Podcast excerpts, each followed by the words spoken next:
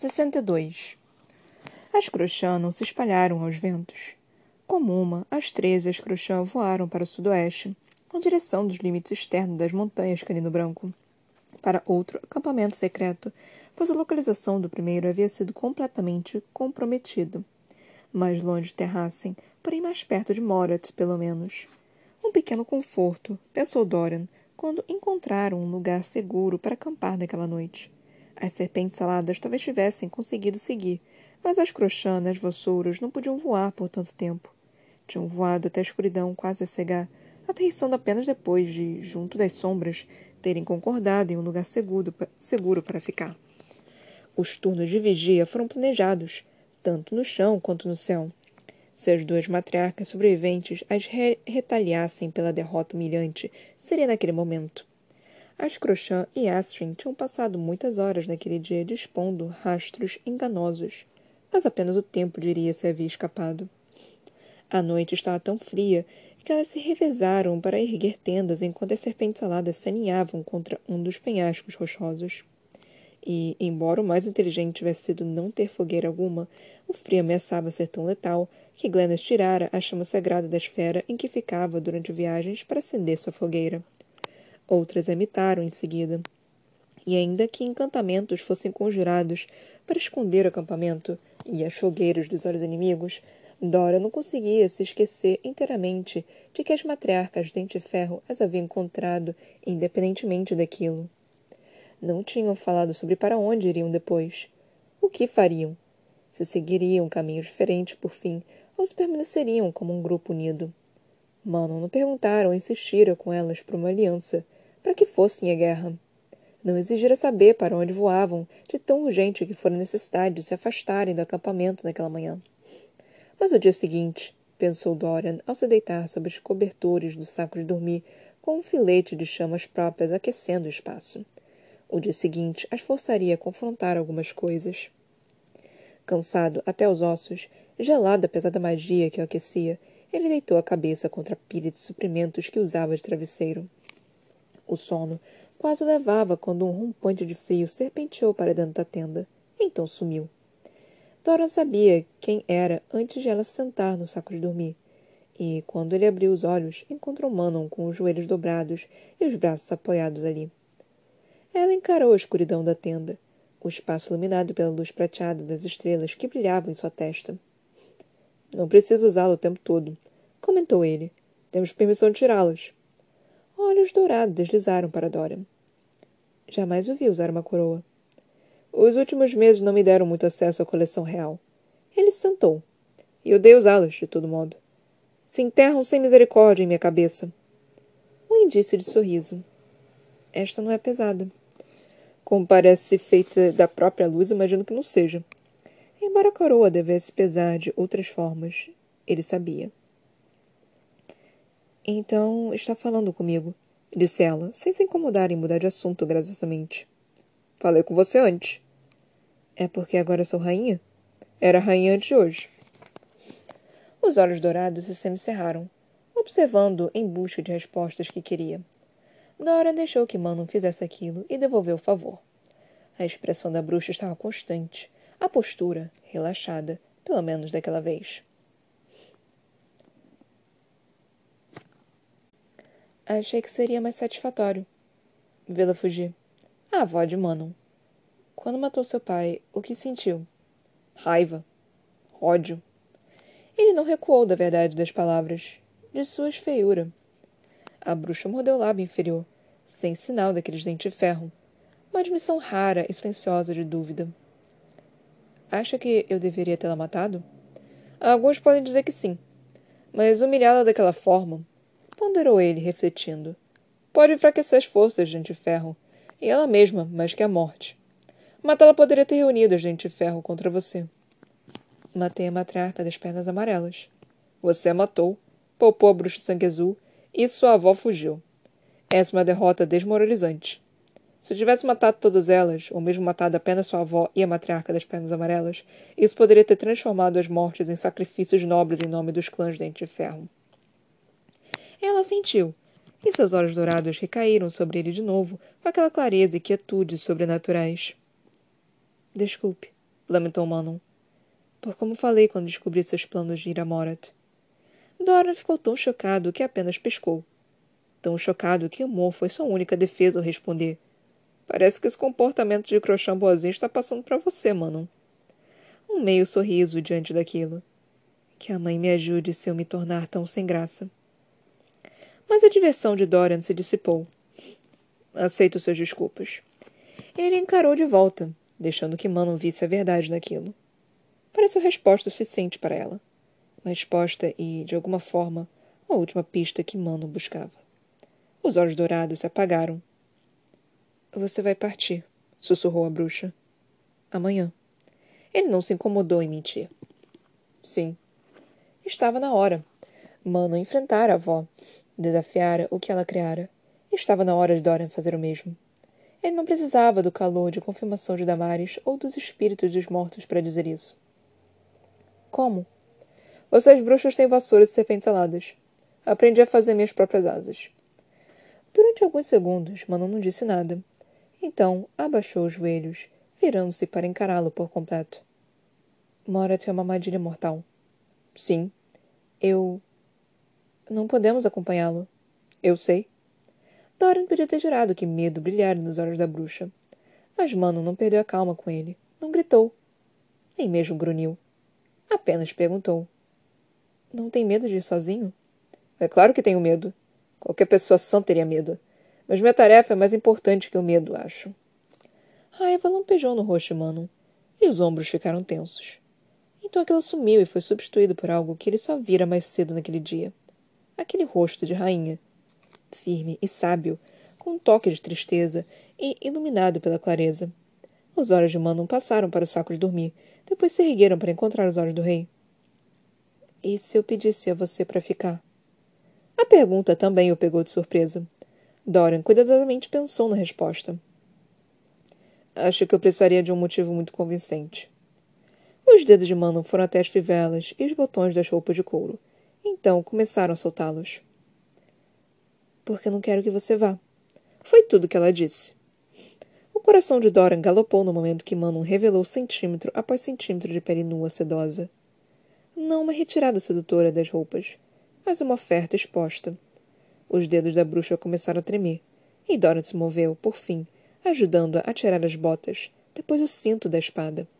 Ele deixou o casaco de Manon aberto, o volume dos seios levemente visíveis entre as lapelas. Eles subiam e desciam com um ritmo desigual que apenas se tornou mais instável quando Manon levou a mão entre ambos e começou a tirar o casaco de Dora. Ele permitiu. Deixou que Manon lhe despisse o casaco, então a camisa por baixo. Do lado de fora, o vento soprava. E quando se ajoelharam um diante do outro, nus da cintura para cima, aquela coroa de estrelas ainda no alto da cabeça, Manon disse baixinho: Poderíamos fazer uma aliança entre Adalan e as e quaisquer dentes de ferro que possam me seguir. Foi a resposta da bruxa, percebeu Dorian, a seu pedido por um motivo convincente para que ficasse. Manon pegou a mão do rei e entrelaçou os dedos dos dois. Foi mais íntimo que qualquer coisa que eles tivessem compartilhado, mais vulnerável do que Manon jamais se permitira ser.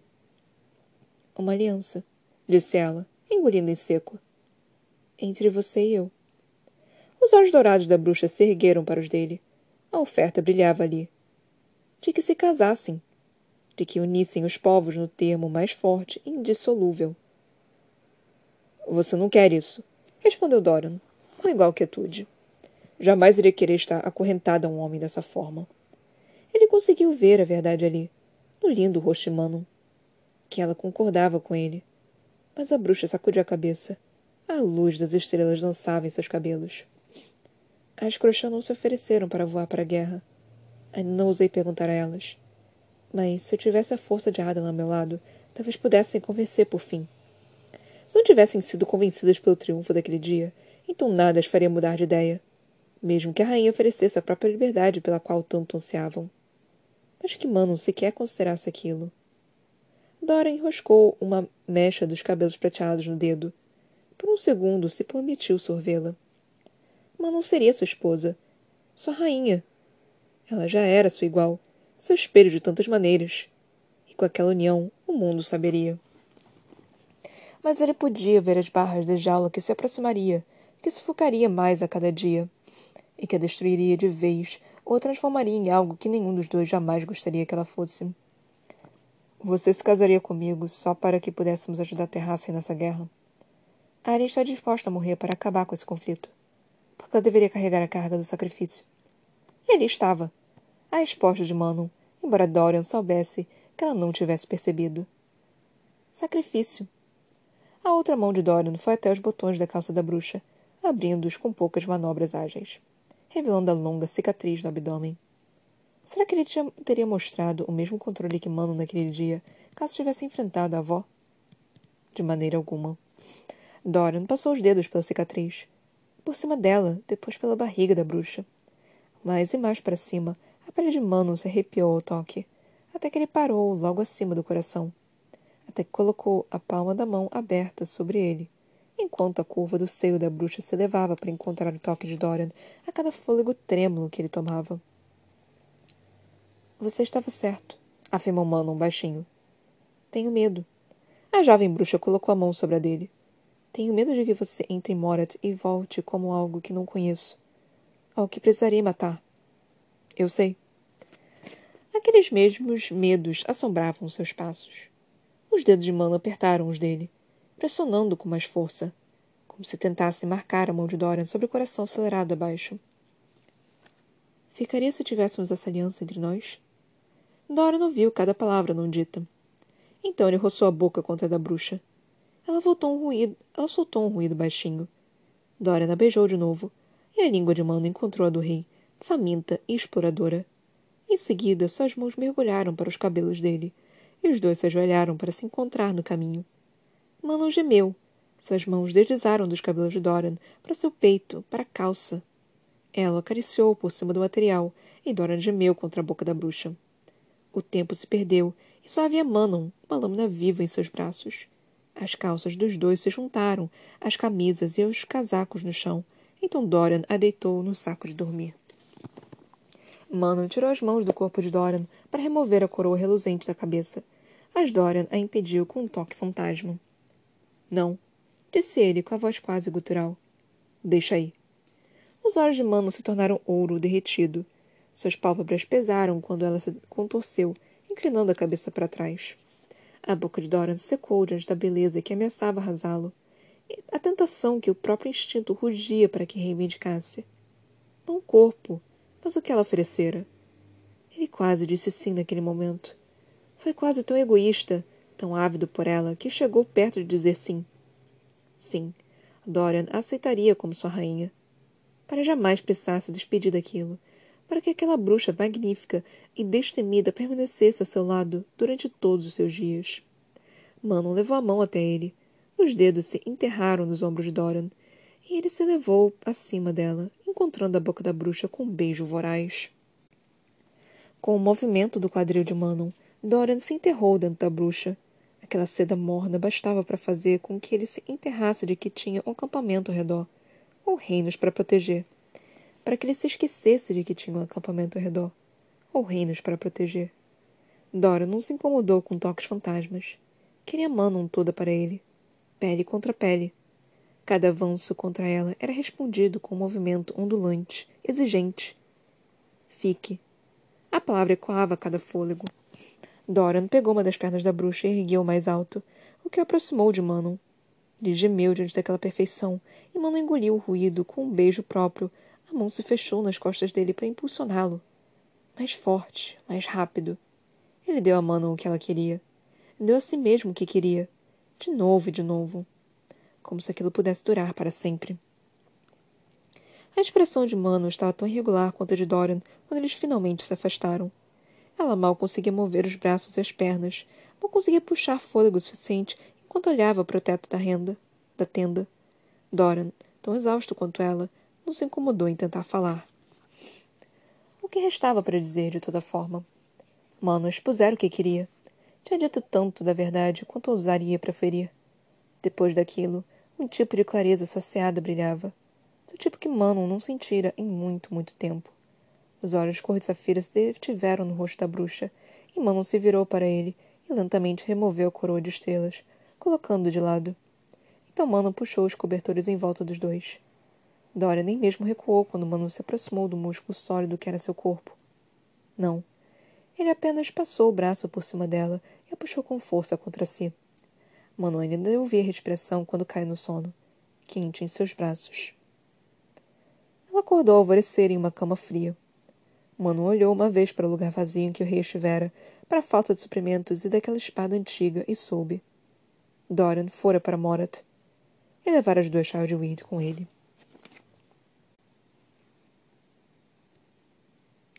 63. Apesar do pânico dos soldados, Aedion e Killian mantinham as tropas em formação conforme marchavam até as margens de Florine.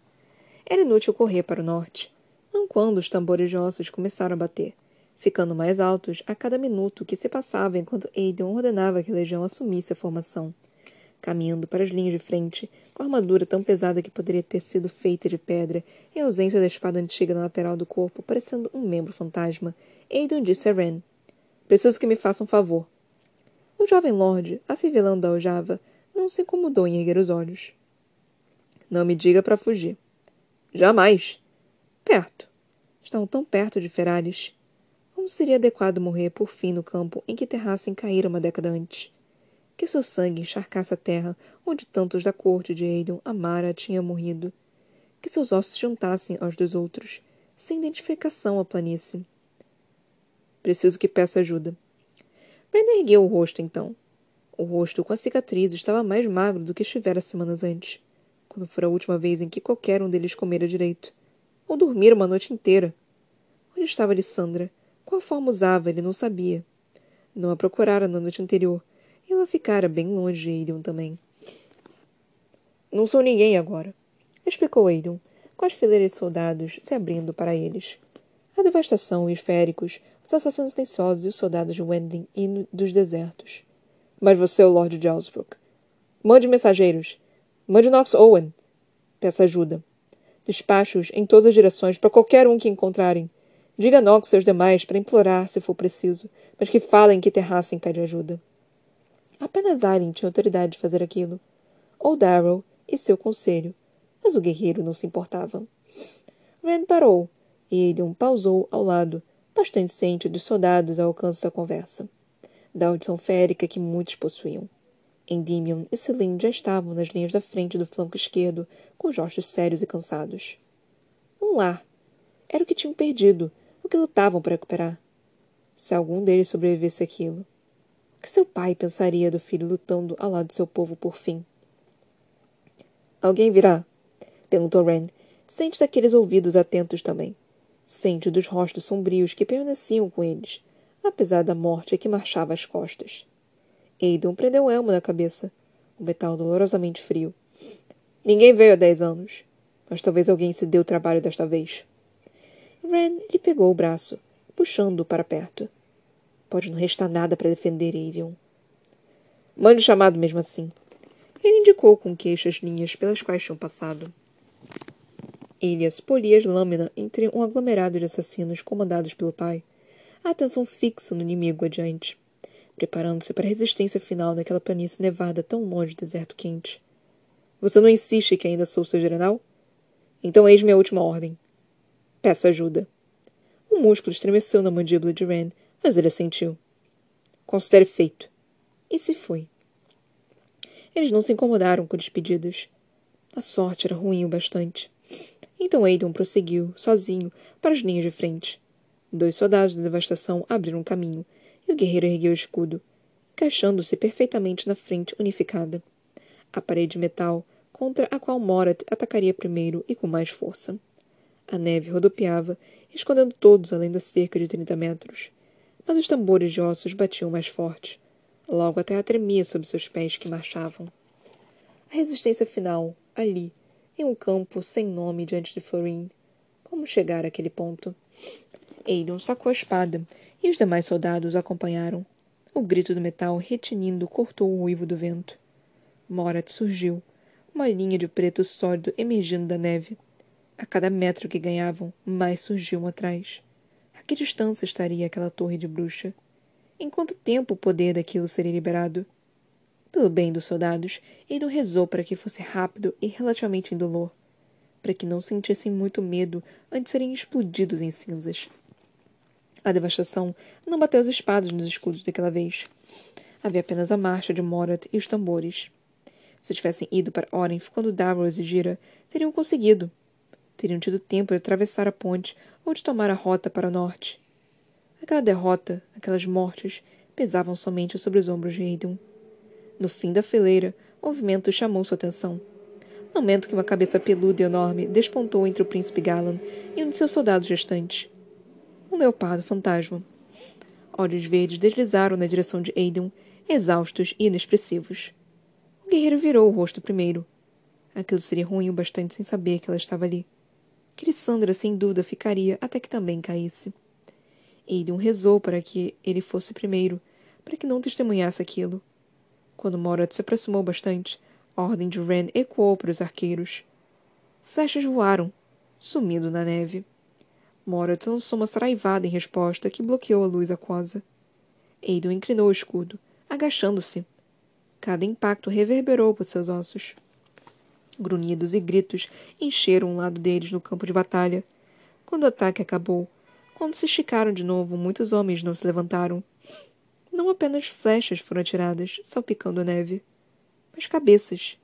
Cabeças humanas, muitas ainda com os elmos estampados com a insígnia do lobo rugido de Ansel do penhasco dos arbustos. O estante dos exércitos que ela prometera, pelo qual tinha esperado. Deviam ter interceptado, Morat. E foram aniquilados. Gritos se elevaram do exército atrás de Aedeon, conforme essa percepção ondulava pelas fileiras. Uma voz feminina em particular passou por cima da barbordia, o grito de luto ecoando no elmo do guerreiro. Os olhos leitosos e arregalados da cabeça decapitada que caíra perto das botas de encaravam o céu, a boca ainda aberta em um grito de terror. Quantos anos eu conhecia? Quantos amigos estavam entre eles? Não era hora de buscar a jovem rainha, de oferecer condolências não quando nenhum dos dois provavelmente sobreviveria ao dia. Não quando poderiam ser as cabeças de seus próprios soldados lançadas às muralhas de Orinth. Ren ordenou mais um ataque. As flechas eram tão poucas em comparação com o que fora liberado segundos antes. Pingos de chuva em comparação com uma tempestade. Muitas encontraram os alvos. Soldados de armadura escura caíram. Mas foram substituídos por aqueles atrás deles. Meras engrenagens de uma terrível máquina. Lutamos como um! gritou Aiden para a fileira, obrigando-se a ignorar as cabeças espalhadas. Morremos como um! Uma corneta soou no interior das fileiras inimigas. Morat começou a corrida direta contra a linha da frente do Lobo do Norte. As botas de se enterraram na lama quando ele preparou o braço do escudo, como se pudesse segurar a maré que se estendia no horizonte. Ele contou os fôlegos, sabendo que eram limitados, o grunhido de um leopardo fantasma ondulou pela fileira. Desafio ao exército agressor. Quinze metros. Os arqueiros de Rand ainda tiravam, mas cada vez menos flechas. Doze metros. Dez metros. A espada que segurava na mão não se comparava à espada antiga que Aiden usara com tanto orgulho, mas ele, mas ele feria com que funcionasse. Seis metros. Três metros. O guerreiro inspirou. Os olhos pretos e infinitos do soldado de Morat se tornaram claros sob os elmos. A linha de frente de Morat inclinou as espadas, as lanças.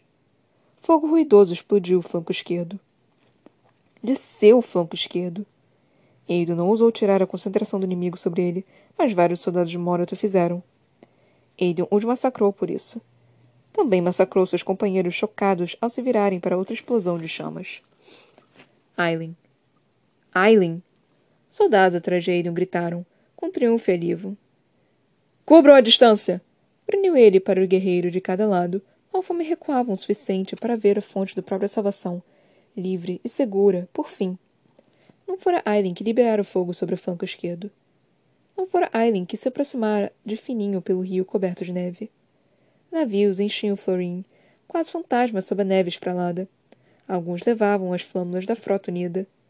Mas muitos, Tantos que Aiden não conseguia contar carregavam uma bandeira cobalto adornada em um dragão marinho verde. A frota de Rolf. Os micenianos. Mas não havia sinal dos antigos dragões marinhos que um dia haviam batalhado com eles. Apenas soldados humanos marchavam sobre a neve, cada um levando uma geringonça familiar, usando lenços sobre a boca. Lança-chamas. Uma corneta soou do rio. Então os lança-chamas soltaram chama branca incandescente sobre o exército de Morat, como se fossem chamas do inferno. Dragões, todos eles, cuspindo fogo no inimigo. Chama derreteu a armadura e carne e queimou os demônios que odiavam calor e luz. Como se fossem fazendeiros queimando os campos colhidos para inverno, os messenianos de Rolf marcharam adiante, lança-chamas cuspindo, até formarem uma fileira entre Aegon e o inimigo. Morat se virou e fugiu. Correu descaradamente, com os gritos de aviso erguendo-se acima das chamas crepitantes. A portadora do fogo os armou. Seu poder queima de novo. Os tolos não se deram conta de que não havia magia. Nenhuma além de pura sorte em sincronia perfeita. Então uma voz familiar ecoou. Rápido! A bordo, todos vocês! Era Rolf. Pois os navios no rio tinham aportado. Os passadiços estavam abaixados e os barcos a remo já se encontravam na margem. Ainda não perdeu tempo. Para o rio! Para a frota! Os soldados não hesitaram. Correram para a armada que esperava, para qualquer navio que conseguissem alcançar, saltando para as escalares. Caótico e confuso, mas com Morat em retirada por apenas os deuses sabiam quanto tempo, ele não se importava. Aiden manteve a posição na linha de frente, assegurando-se de que nenhum soldado ficasse para trás. No fim da linha, o príncipe Galan e uma forma peluda, serapintada, faziam o mesmo. Ao lado deles, com os cabelos vermelhos balançando ao vento, Anso de penhascos arbustos mantinha a espada apontada para o inimigo. Lágrimas escorriam pelas bochechas sardentas. As cabeças de seus homens ainda estavam espalhadas na neve ao redor. E adiante, ainda soltando chamas, os micenianos de Rolf ganhavam tempo para a retirada. Cada segundo passou, mas lentamente aqueles barcos se encheram. Lentamente, o exército deixou a margem, substituindo o barco que partia por outro. Muitos féricos se transformaram. Aves rapina encheram o céu cinzento conforme voavam sobre o rio. Quando não restavam mais que alguns barcos, entre eles um belo navio que o mastro, entalhado com a imagem de um dragão marinho em posição de ataque, Rolf rugiu do leme. Recuem todos vocês! Os micenianos, seus lança-chamas, fizeram uma rápida retirada, correndo para os escalares que voavam para a margem. Lissandra e Ansel correram com eles, e Ana seguiu atrás. Foi a corrida mais longa de sua vida. Mas então ele estava na prancha do navio de Rolf. O rio era tão profundo que tinham conseguido parar perto da margem. Lissandra, Galan e Ansel já haviam ultrapassado, e ainda mal atravessava o convés quando o passadiço foi erguido. Abaixo, ao redor, os messenianos saltavam para os escalares e remavam como condenados. Sequer um soldado restava. Apenas os mortos. Luz brilhou e ele se virou para o elmo do navio a tempo de ver Lissandra mudar de leopardo fantasma para mulher, nua como no dia em que nasceu. Rolf, para seu crédito, apenas pareceu levemente surpreso quando a metamorfa jogou os braços em volta de seu pescoço. E para seu crédito, mais uma vez, o lote pirata envolveu o corpo da jovem com uma capa antes de devolver o abraço. Ele os alcançou, ofegante e tão aliviado que poderia ter vomitado nas tábuas reluzentes. Rolf soltou Alessandra, oferecendo a capa a ela de vez. Quando a metamorfa envolveu o corpo, o homem disse: Vocês pareciam prestar uns resgate. Ele apenas o abraçou, então sentiu na direção das mãos enuvadas de Rolf. Presumo que devemos agradecer aquele seu mapa. Pelo visto serve para mais coisas do que saquear. Rolf sorriu. Ravi e Sol de Súria nos interceptaram perto da fronteira setentrional. Admitiu ele. Acharam que vocês poderiam estar em apuros, por isso nos mandaram para cá. Ele passou a mão pelo cabelo. Os dois estão com o que restou de sua frota, vigiando a costa. Se Morat atacar do mar, não terão navio suficiente para sobreviver. Eu disse isso a eles, mas me mandaram vir para cá mesmo assim. O rosto bronzeado do Lorde Pirata ficou tenso. Então aqui estou. Angel mal reparou nos marujos e soldados que velejavam rapidamente para o outro lado do rio. Obrigado, sussurrou ele. E graças aos deuses por Rave e Sol. Rolf sacudiu a cabeça, olhando para a massa de soldados de Morat que ainda recuava. Nós surpreendemos, mas isso não os manterá longe por muito tempo. E Sandra deu um passo para o lado de Rolf. Eiton tentou não se encolher ao ver os pés e as pernas expostas, os ombros cobertos, conforme o vento gélido os açoitava. Só precisamos chegar a. a Orinth e ir para trás da muralha. Dali podemos nos recompor. Não posso carregar seu exército inteiro para Orinth, avisou Rolf, indicando os soldados reunidos na margem mais afastada. Mas posso levá-los agora, se quiserem chegar antes para se preparar. O Lorde Pirata estudou a margem, como se procurasse alguém. Ela não está aqui, está? Lissandra fez que não com a cabeça. Não. Então daremos um jeito. Foi tudo que Rolf disse. O retrato do comando tranquilo. Os olhos verde-mar deslizaram para Ansel do, de penhasco dos arbustos, que estava de pé no parapeito do navio, olhando para o campo de cabeças deixado na, na neve. Nenhum deles falou quando a jovem rainha caiu de joelhos, a armadura ressoando no convés, e abaixou a cabeça. Deixe-me passar o recado para que nossas tropas marchem para Onif, e depois velejamos para a cidade. Murmurou Aidan. Eu faço isso, disse Lissandra, sem olhar para ele. Ela não se incomodou em dizer mais nada. A capa caiu nas tábuas e a mulher se transformou em falcão. Então seguiu para onde Kirin estava, descendo de um escaler. Eles trocaram apenas algumas palavras antes o rapaz se virar para Aiden e erguer a mão em despedida. O guerreiro ergueu a própria mão em resposta, então Lissandra se transformou de novo. Ao aterrissar no navio, retornando à forma humana e pegando a capa, foi para Ansel que Lissandra se dirigiu. Em silêncio, a metamorfo apoiou a mão na armadura do ombro da rainha. Ansel nem mesmo olhou para cima. Quantos daqueles lança-chamas você tem? Perguntou Aiden a Rolf. O Lorde Pirata voltou a olhar de Ansel para a massa escura que se afastava deles conforme sua boca ficava tensa. Não o suficiente para sobreviver a um cerco. E até mesmo os lança-chamas não fariam nada, absolutamente nada, depois que as torres de bruxas chegassem às muralhas de Orinth.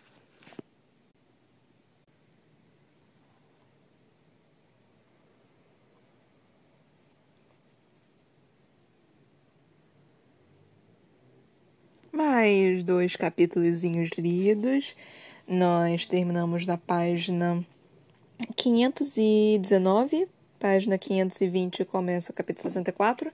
Nós lemos o capítulo 62 e 63. E foi justamente o que eu achava que ia acontecer, né? Que eu falei que ia ser do Dorian e Manon e do Aidon. Eu falei que eu queria que continuasse com a Aileen, mas que eu achava que isso não ia acontecer. E realmente não aconteceu. um milagre aconteceu, pelo menos, né? Tipo, eu, eu falei que só um milagre iria salvar o Aiden, porque eu jurava que ele ia morrer nessa fase, nesse capítulo. E um milagre aconteceu, olha só. Tipo, eu só tô assim. E, e essa, a Sarah J. De novo tá brincando com a gente. Ei, meu Deus, eu, eu tenho que tomar cuidado com a minha voz. Sarah J. Maas tá brincando de novo com essa questão de tipo, ah, talvez morra, tá? Oh, oh, oh, na verdade não vai morrer não, né?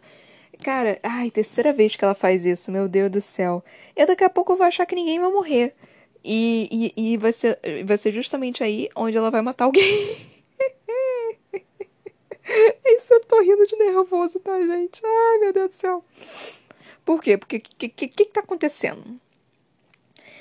É que já me foi confirmado, quer dizer, eu acho que já foi, me foi confirmado que alguém vai morrer. Eu não sei quem, mas, tipo, eu falei, eu sei que alguém vai morrer. Aí me falaram, sim, eu, é, alguém vai morrer. Eu fiquei, é óbvio que alguém vai morrer. Então, tipo, é, eu, eu tô, tô esperando esse negócio. E eu só tô tipo, caralho, ok.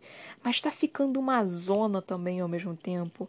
Eu tô um cadinho desesperada também, porque assim, tá, tá indo pra cá, tá indo pra lá, tá guerra aqui, tá guerra ali, tá um canto lá, tá um canto cá. E eu não sei dizer se isso é comum em, em, em guerra ou se, tipo, eu, eu só tô acostumada em coisa de filme que você só acompanha um personagem, então você nunca sabe exatamente o que, está acontecendo com os, com os outros lugares.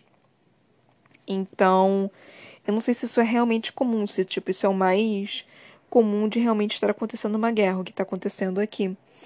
Com o Aidan, o Lissandra, o Cal e todo mundo, e tá, tá simplesmente separando, né?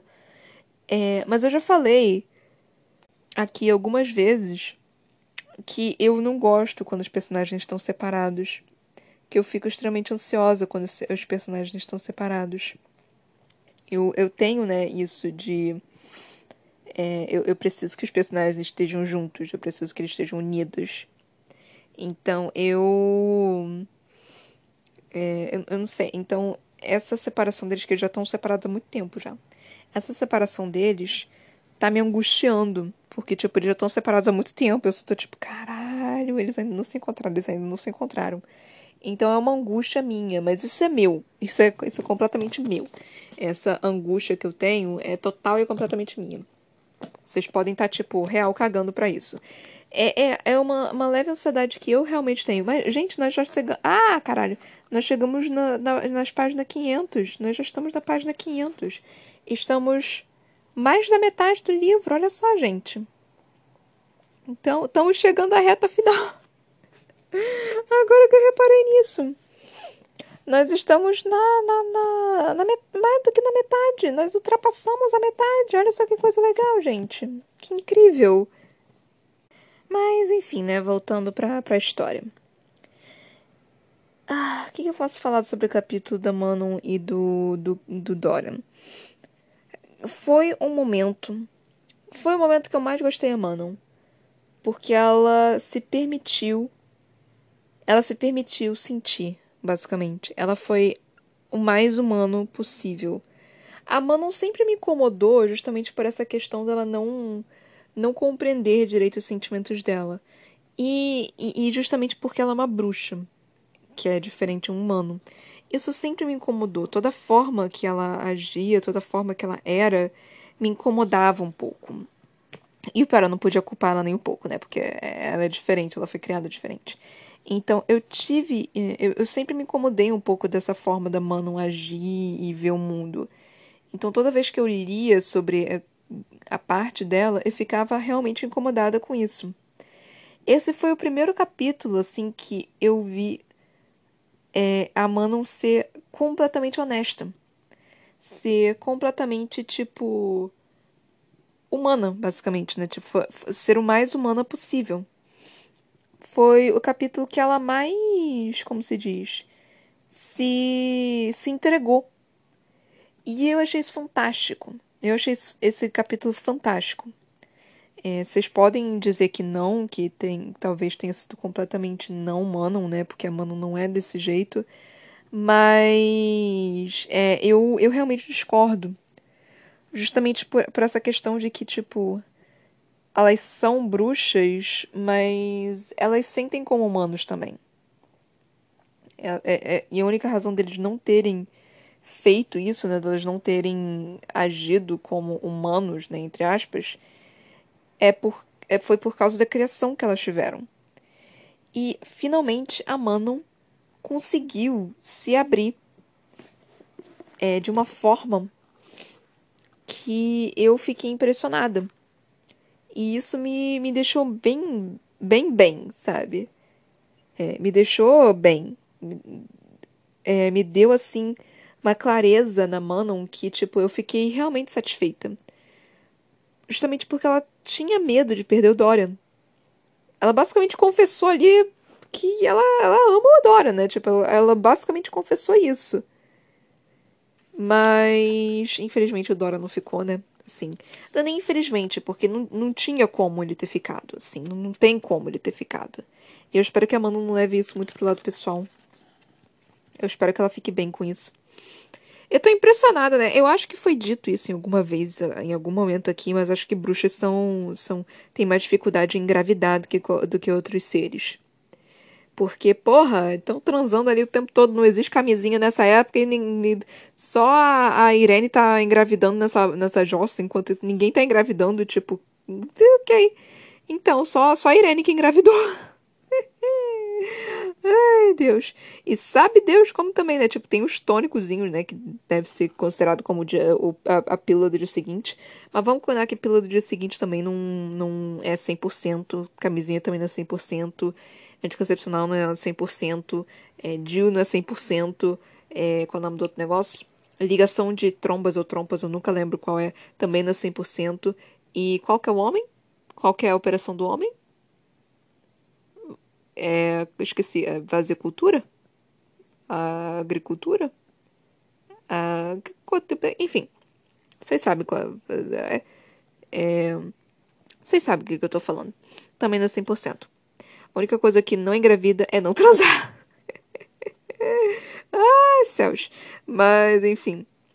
Mas isso também não vai acontecer, né? Sexo é bom, né, gente? Se você for menor de idade, pelo amor de Deus, não, não ouça o que eu tô falando nesse momento. Se você for, for uma criança, pelo amor de Deus, não, não. É, tem, tome o seu tempo. Todo, todo mundo precisa transar no seu próprio tempo. Não sinta forçada a fazer isso. Se a pessoa forçar você já é estupro. Então não deixe a pessoa forçar qualquer coisa. É, é no seu tempo, tá, pessoas? Eu não sei quem tá me ouvindo, gente. Eu não sei se tem criança me ouvindo. Então eu tenho, eu tenho que deixar bem claro essas coisas. É... A criança com certeza não vai estar tá me ouvindo, né? Mas deve ter uns adolescentes aqui em algum momento, sei lá, de menos de, de mais de 11 anos. Deve ter, eu acho que tem. Mais de 11 anos deve ter.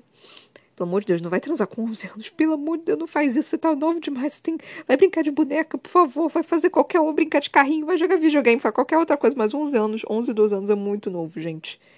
É muito novo para começar a fazer isso. Mas pelo amor de Deus, também se proteja. Se você for fazer, se é para fazer, faz, faz com precaução, pelo amor de Deus. Não estou falando para fazer. Mas, por favor, é o meu ver também, né? No final das contas, faz o que quiser. Tipo, eu não posso. Ai, Deus do céu, eu não posso mandar na vida de ninguém. Mas, mas só toma cuidado. Só isso que eu peço. Só isso que eu peço. Tipo, não, eu não, não, não. É, eu tô preocupada que eu falei alguma merda aqui. Tipo, vai que alguém fala que eu, que eu tô falando pra criança de 11 anos começar a transar. Não tô falando isso, pelo amor de Deus. É. Mas enfim. Eu só tô falando, gente, eu não sei nem mais o que, que eu tô falando. Eu, eu, eu tento, eu tento, eu tento, não sei, não sei, eu tento, eu tento, tipo, falar o certo.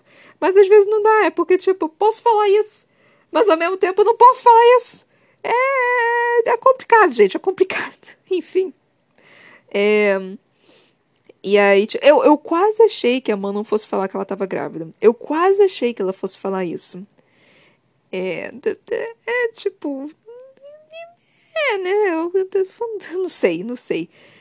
Eu realmente achei que ela em algum momento fosse falar, tipo, não, é, me engravida agora, ou tipo, eu estou grávida, alguma coisa do tipo. Que, né?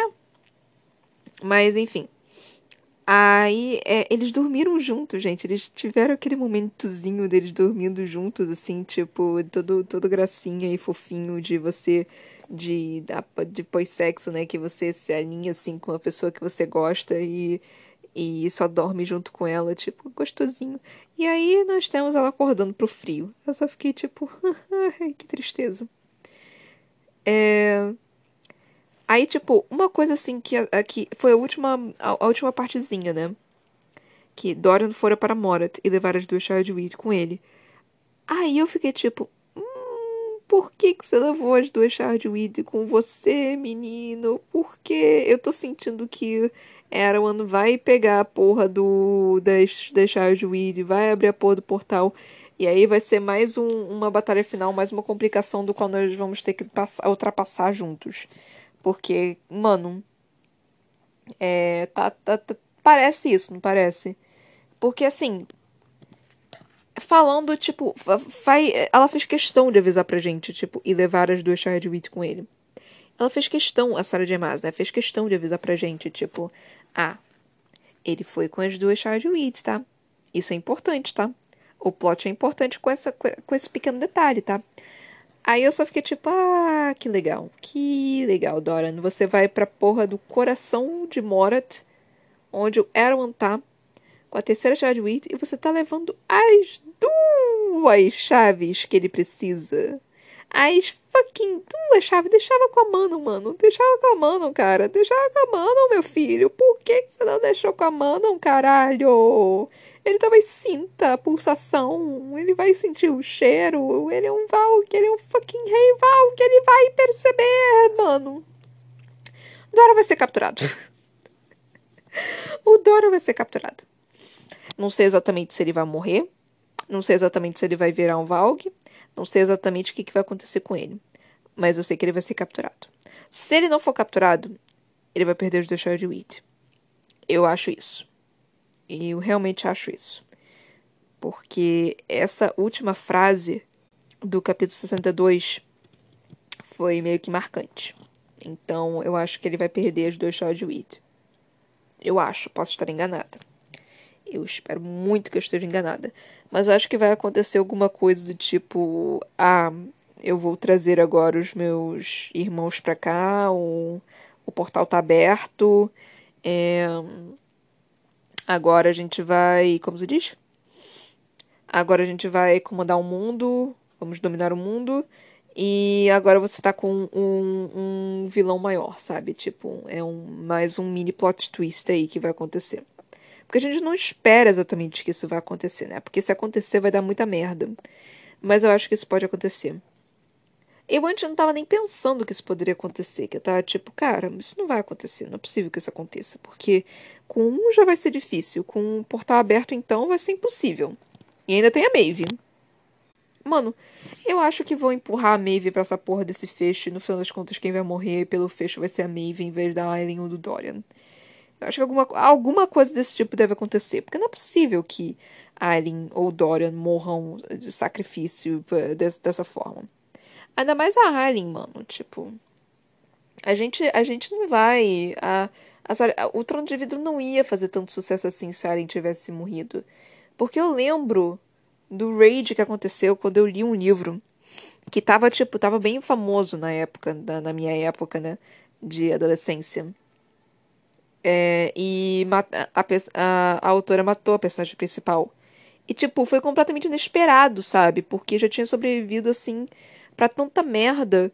E aí, no final das contas, ela morreu pra algo, assim, bobo, sabe? Foi algo, tipo, que não, não mereceu, sabe? Ela merecia um, uma morte mais honrosa. No entanto, ela morreu de uma forma meio que patética. Aí eu só fiquei meio que, não! Então, isso, acho que isso deu meio que um rage em maioria das pessoas. E eu acredito que não seja o caso de Trono de Vidro, né? Porque é, eu, eu teria visto muito mais rage em, em torno de Trono de Vidro. Mas enfim, eu ainda não sei porque que o outro, o Akotar, né, que é a outra saga da Sarah J. Maas, fez mais sucesso do que Trono de Vidro, porque Trono de Vidro foi, foi fantástico. Agora, por que caralho o Akotar faz mais sucesso? Porque eu acho que o fandom de Akotar é, é eu acho que é, é, mais fanático ou maior do que o, o fandom de Trono de Vidro. Não sei dizer porquê. Ainda não li Akotar. Espero poder ler em breve. Em breve. Minimamente daqui a dois anos, porque tem muito livro ainda na minha frente. Ah, céus. Eu ainda nem comprei o livro, gente. Vou ver se eu consigo de Natal. É provável que eu talvez eu consiga de Natal. Mas enfim, já estamos perto do Natal, gente. Meu Deus do céu, o ano tá acabando. É. Ai, céus. Aí, é, capítulo 63 foi do Aiden. Eu já esperava que todo mundo fosse morrer. Eu, real, tava, eu tava lendo, você tava tipo, mano, por que, que a Sarah J. tá fazendo isso comigo? Por que, que ela tá me enrolando dessa forma? Por que, que ela tá criando essa expectativa tão grande? E aí, do nada, é, aparece fogo, aparece a explosão. Eu só fiquei tipo, caralho, será que a Aileen chegou? Será que, tipo, o, a timeline tava, tá, não tava completamente sin sincronizada e, e ela realmente conseguiu chegar com os. É, com o exército do Kagan, porque, tipo, eu tava realmente assim, meio que, cara, eles precisam de um milagre.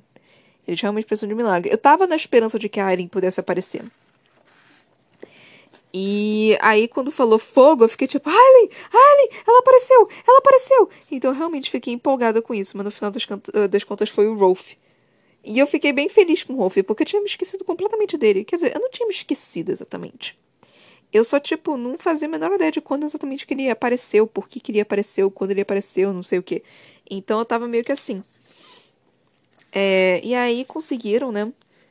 Eu, eu, eu lendo, né, o que é...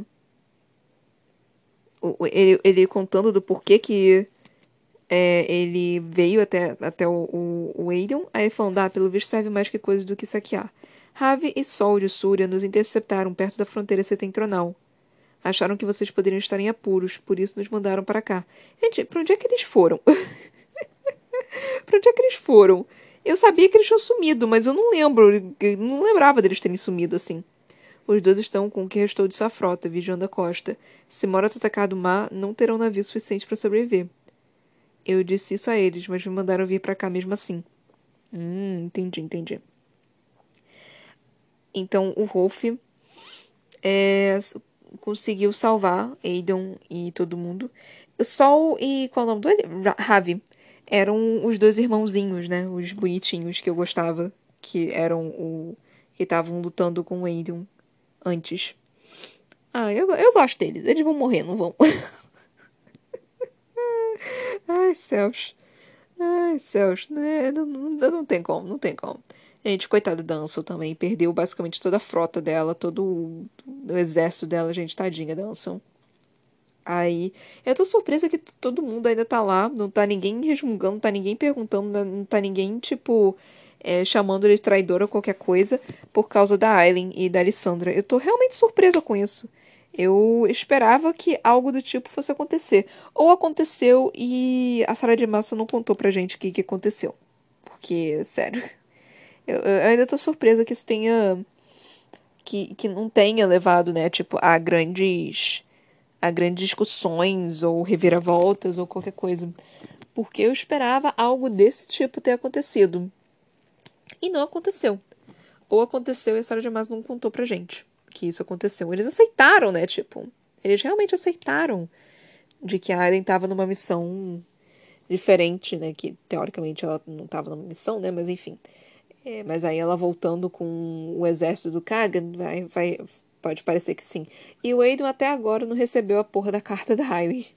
Ah, e toda vez que ele aparece eu fico tipo, recebe a carta da Aileen, recebe a carta da Aileen, recebe a carta da Aileen, recebe a carta da Aileen. E até agora ele não recebeu a carta da Aileen não recebeu ainda a carta da Aileen. E eu sou do tipo, e o Aiden, o Aiden ainda não sabe. O Aiden ainda não sabe que a Aileen tá de boa. O Aiden ainda não sabe que a Aileen tá viva. E eu tô muito triste com isso. Eu tô realmente muito triste com isso, porque eles merecem mais. E agora, tipo, o Aiden é, também é, recebendo é, o olhar frio da Alessandra, né? Tipo, e eu só tô tipo, ai meu Deus do céu. É, ele merece, ele tá merecendo um pouquinho disso, é, um pouquinho de vingança. E assim, é, eu sei que a vingança nunca é plena, matar a alma envenena, mas nesse caso, nesse caso, nesse caso é válido, gente. Nesse caso é um pouquinho válido. Eu tô, eu tô completamente assim a favor da Alessandra. Eu tô realmente completamente a favor da Alessandra dela ter, dela tá fazendo isso. Ela tá puta ainda com o Aiden. É, e ela vai falar com ele quando ela estiver pronta. Espero que mais cedo do que mais tarde, porque vamos combinar, gente, nós estamos numa fucking guerra. É, e não, não, tá, não, dá, não dá tempo, simplesmente não dá tempo. Eu recentemente assisti, né? Tipo, recentemente, tipo, hoje, ontem, eu assisti a 17 temporada de Grey's Anatomy, que basicamente é, é, falou sobre o coronavírus, né? O Covid. Cara, foi tão impressionante porque é, eu fiquei bem mal assistindo a série, né? Mas foi bem impressionante porque ao mesmo tempo a gente nós começamos a ter essa urgência, né, de que nós precisamos viver mais, né, tipo alguma coisa do tipo, porque parece que a gente está perdendo nosso tempo com coisas que a gente não sabia o que realmente entrava em perspectiva, justamente por causa da forma que a gente vivia. E é tão fantástico isso, sabe? É, é, é, é, terrível, né? Mas é tão fantástico isso ao mesmo tempo que, tipo, a gente ainda tá nessa perspectiva, né? De que as coisas não podem voltar exatamente ao normal. Porque a gente viu que o normal não estava bom. Mas ao mesmo tempo, eu não tenho esperança. Porque eu vejo todas essas pessoas ao nosso redor, tipo, cagando e andando, fraturando, faturando coisa pra caralho com a morte de outras pessoas. E eu só tô tipo, caralho, a humanidade não vai crescer com isso. Ela não vai conseguir ir adiante porque ela simplesmente não quer. Então eu tô, tô mais ou menos assim. Mas, ao mesmo tempo, eu não sei porque eu tô falando disso. É, assim, por causa da questão de perspectiva, né? É, eu espero que a Alessandra consiga é, perdoar o Aiden, né? Rápido. Porque nós não temos muito tempo. A guerra barra doença, barra o que nós estamos tendo aqui nesse momento, nós não temos muito tempo, gente. Então, assim, é... tenham, façam a paz, as pazes com, com seja lá o que vocês precisam fazer e tentem viver a vida da melhor forma que vocês conseguirem, porque tá foda. E Lissandra, Tente, eu sei que você tá puta. Eu te dou toda a razão do mundo para você tá puta. Mas você sabe que se o Aiden começar a quase morrer, seu coração vai se partir. Então não faz isso. E é engraçado também, não sei se vocês já repararam, que a Sarah J. Maas, ela meio que repete, ela usa meio que o mesmo a mesma receitinha de bolo em, em, em vários dos livros, tipo, ah, tem casalzinho aqui, tem casalzinho ali, tem casalzinho cá. O casalzinho aqui vai se apaixonar dessa forma, o casalzinho ali vai se apaixonar da mesma forma e o casalzinho cá vai se apaixonar da mesma forma. Ela usa essas receitinhas, né, tipo de, de, de que isso vai acontecer. Ela fez isso com o Aiden e Alessandra, aí teve essa merda. Ela fez isso com Lorcan e Elide, aí teve essa merda. E vai fazer isso com a Alessandra e o Aiden de novo. Vocês querem apostar quanto? E tipo, eu não tô falando que é ruim, mas repetir isso várias e várias vezes no, no mesmo livro, uma mesma saga, uh, cansa um pouquinho, talvez. é, pode, utilizar outras fórmulas, sabe? Não existe só uma fórmula, não existe só um bolo de chocolate. Existem 30 milhões de tipos diferentes de bolo de chocolate. Tem o de coco, tem o torrado, tem o de é, chocolate amargo, tem o de menta, tem com calda de chocolate, tem com calda de morango, tem com nozes. Então, assim, existem fórmulas diferentes, sabe? Então, é, tem, é, é só mudar um pouquinho, assim, tipo, não, não precisa de muito, é só, só fazer, né? Mas, enfim. É, acho que é isso que eu tenho para falar no momento. Espero que vocês tenham, estejam gostando né, do, do livro, da saga, da história, da, dos meus comentários, de tudo em geral. É, se vocês quiserem vir comentar comigo sobre qualquer coisa, sobre o livro, qualquer, qualquer coisa assim, tipo, Qualquer coisa mesmo, só, tipo, falar que vocês estão gostando, ou até que vocês não estão gostando. Me, me dá algum, alguns pontos assim, tipo, ah, eu gostei dessa parte. Ah, eu achei que você é, foi muito pretensiosa aqui nessa parte. Ah, você foi meio babaca aqui nessa parte. Podem vir falar comigo. Eu tenho um Instagram que é Ana Brocanello, tá? O Brocanello tem dois L's. L de Lamborghini. Então pode mandar mensagem por lá. Eu tento responder todo mundo que, que me manda mensagem. Algumas pessoas já, já mandaram mensagem, me deixaram bem feliz. Eu tô surpresa que ninguém reclamou ainda que deu errando algumas frases. Eu não sei se vocês sabem que eu tô errando, não sei se vocês acham que faz parte. Eu não sei o que, que vocês acham, mas assim, eu fico bem surpresa, porque isso é algo que realmente dói o meu, o meu coração quando eu erro alguma parte. Mas eu, eu, eu, não, eu não consigo reler, sabe? Até porque eu, eu erro de novo. Aí, tipo, às vezes eu tenho que reler, né? Às vezes eu, eu preciso. Eu faço um erro tão catastrófico que eu preciso reler tudo. Mas. É, eu, eu tô surpresa que ninguém veio reclamar comigo sobre isso ainda, então acho que eu tô fazendo um trabalho bom, né? Tipo, mesmo isso não, não sendo exatamente assim. É, profissional, né? Completamente 100% profissional, tá, tá uns 98% profissional. Vamos, vamos, vamos é, eu estou me colocando num patamar bem alto, né? Mas enfim. Eu tô surpresa que ninguém vem realmente reclamar sobre isso. Então, muito obrigada. Quer dizer que vocês realmente estão gostando, mesmo com os erros. Isso quer dizer que vocês estão gostando de verdade. Então, isso realmente tá, me deixa feliz, me deixa bem bem satisfeita assim e, e me dá um gás, sabe, para continuar e tentar sempre dar o meu melhor é, e melhorar. Eu espero que eu esteja melhorando, inclusive, né? Enfim. Então, se vocês puderem compartilhar também com outras pessoas, tipo, é, para elas conhecerem os livros, ou só para me ouvirem é, dar as opiniões assim e, e, ver os meus surtos, sem problema nenhum. Tipo, sério, compartilha com as pessoas.